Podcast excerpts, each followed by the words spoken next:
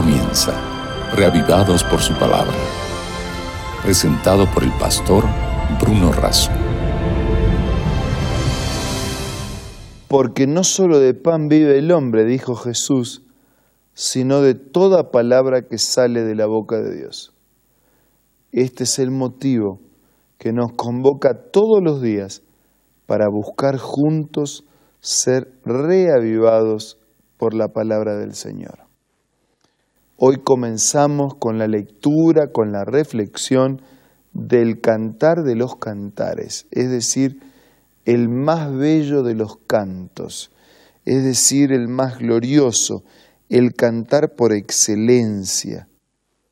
Así como existen expresiones Dios de dioses, Señor de señores, el cantar de los cantares, el mejor de los cantos, los mejores cantos de Salomón. Antes de dedicarnos al capítulo 1, vamos a pedir la bendición de Dios. Señor, al meditar en tu palabra, pedimos que nos bendigas. Lo hacemos con necesidad y con gratitud. En el nombre de Jesús. Amén. El cantar de los cantares es una expresión poética. Fue escrito por Salomón, quien compuso cantos y cantos, pero que de alguna manera nos transmite a través de este libro una selección de esos mejores cantos. Capítulo 1, primer versículo dice el cantar de los cantares de Salomón, o sea, el mejor de los cantos. Y este capítulo está centrado a una relación entre un hombre y una mujer, un matrimonio, un hogar, una familia, y al mismo tiempo es una ilustración de la relación que Dios quiere y puede tener con sus hijos, conformando una familia. En el primer versículo está centrado en, en la amada, en la novia, en la esposa. Las expresiones son románticas, son llenas de cariño, habla de, de los besos, de lo grato que puede ser el amor, de los perfumes, de la fragancia, del bálsamo fragante. Con razón, dice versículo 3, te aman las doncellas. El versículo 4 está la expresión de una mujer que dice, hazme del todo tuya, date prisa, llévame, oh rey. ella está queriendo eh, afirmar esa relación de respeto, de amor en el vínculo del matrimonio. Dios creó al hombre y a la mujer para que, unidos en el santo estado del matrimonio, conformen una pareja y el origen de una familia que en amor, en fidelidad y en respeto desarrollen una experiencia de felicidad. Por eso el plan de Dios del vínculo entre un hombre y una mujer está directamente relacionado con el casamiento, con el matrimonio. Desde el versículo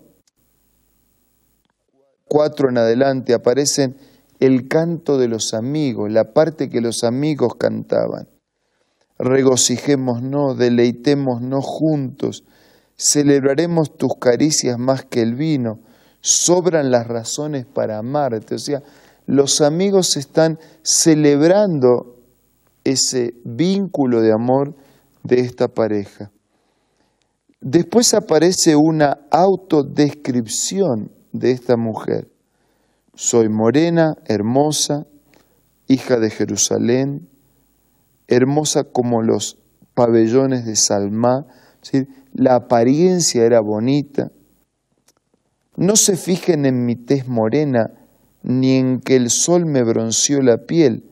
Mis hermanos se enfadaron contra mí y me obligaron a cuidar las viñas, y mi propia viña descuidé. cuidó el trabajo y descuidó su cuerpo. Ese es el resumen, ¿no? Dice, estoy así de tez morena, lo que pasa que tuve que trabajar bastante en la viña, bajo el rayo del sol, y entonces, bueno, tomé sol de más. De paso, aquí haciendo un paréntesis, ¿no? ¿Cuántos descuidan su vida, descuidan su familia por el trabajo? En el versículo 7 en adelante dice, cuéntame, amor de mi vida, ¿dónde apacientan tus rebaños? ¿Dónde reposan? ¿Por qué de andar vagando entre los rebaños de tus amigos? Se ve que era un pastor de ovejas, ¿no? ¿Dónde están? ¿Cuál es el momento de descanso de tu rebaño? Así voy directamente en el momento de descanso. Versículo 8. Si no lo sabes, bella entre las bellas, ve tras la huella del rebaño y apacienta a los cabritos junto a las moradas de los pastores. Y ahora aparece en escena el novio. Dice, tú y tus adornos, amada mía, me recuerdan. Está hablando ahora de animales, ¿no? Pero no es que la está comparando con un animal, sino que está diciendo que era atractiva, reluciente, como esos animales. Me recuerdan los carros del faraón. Imponente, majestuosa. Qué hermosa luce tus mejillas. Y el versículo 12 dice, mientras el rey se haya sentado a la mesa, mi perfume esparce su fragancia. Mi amado es para mí como un saco de mirra, como algo valioso, más que, más que el oro, ¿no? Más que lo más valioso. Versículo 15, cuán bella eres, amada mía, cuán bella eres, inocente. Tus ojos son dos palomas, eres simple, pero eres fiel como una paloma. Cuán hermoso eres, amado mío, eres un encanto. Una alfombra de verdor es nuestro lecho. Los cedros son las vigas de la casa y nos cubre un techo de cipreses. Sí, tal vez usted no lo sabía, pero en la Biblia hay poesía, hay romanticismo, hay expresiones claras en relación a ese vínculo de amor entre un hombre, una mujer, entre Salomón y la Sulamita. Sí, Dios creó este vínculo para que seamos felices. Y si usted ya tiene un hogar formado, disfrute de esa relación. Y si usted formó un hogar, pero algunas cosas se quebraron, se lastimaron, algunos frascos se rompieron, Dios es el único que puede rehacer aún sobre las cenizas. Dios es el único que puede juntar un montón de escombros para fabricar y restaurar totalmente un frasco quebrado por nuestro maltrato. Y si usted no tiene un hogar formado, pero le gustaría tenerlo, busque la Biblia, busque la orientación de Dios, busque personas que puedan ser creyentes, que puedan respetar a Dios, porque quien respeta a Dios podrá respetarla mejor a usted.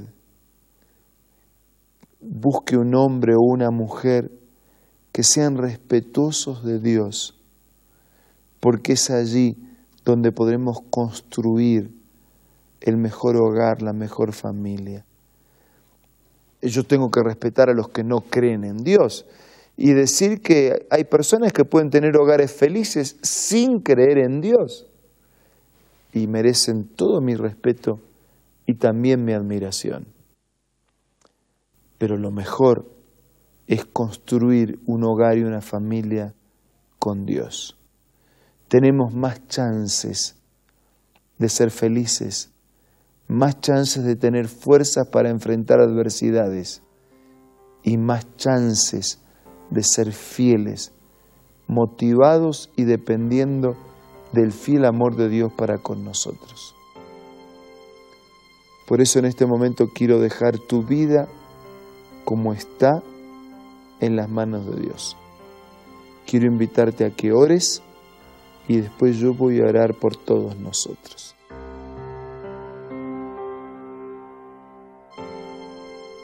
Padre nuestro que estás en los cielos, te ruego que tomes en tus manos la vida de cada uno de nuestros amigos que nos escuchan, que nos asisten.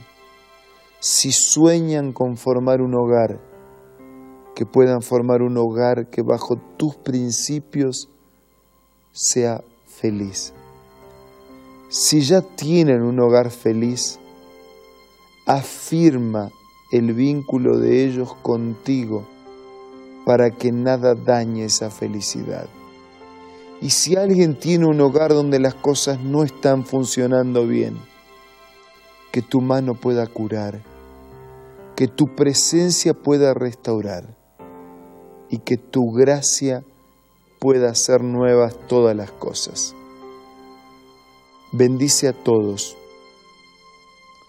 y que estas expresiones cariñosas de tu palabra sean aplicadas con la familia que cada uno de nosotros tenemos y por añadidura con respeto también hacia todas las personas con las que nos relacionamos.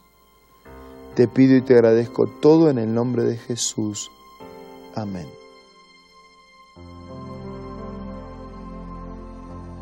Muchas gracias por acompañarnos una vez más. Que su familia pueda sentir hoy una bendición especial de Dios. Y si usted está solo, sienta que Dios también tiene una familia para usted. Nos reencontramos mañana para seguir siendo reavivados por la palabra de Dios. Los espero. Esto fue Reavivados por su palabra, presentado por el pastor Bruno Razo.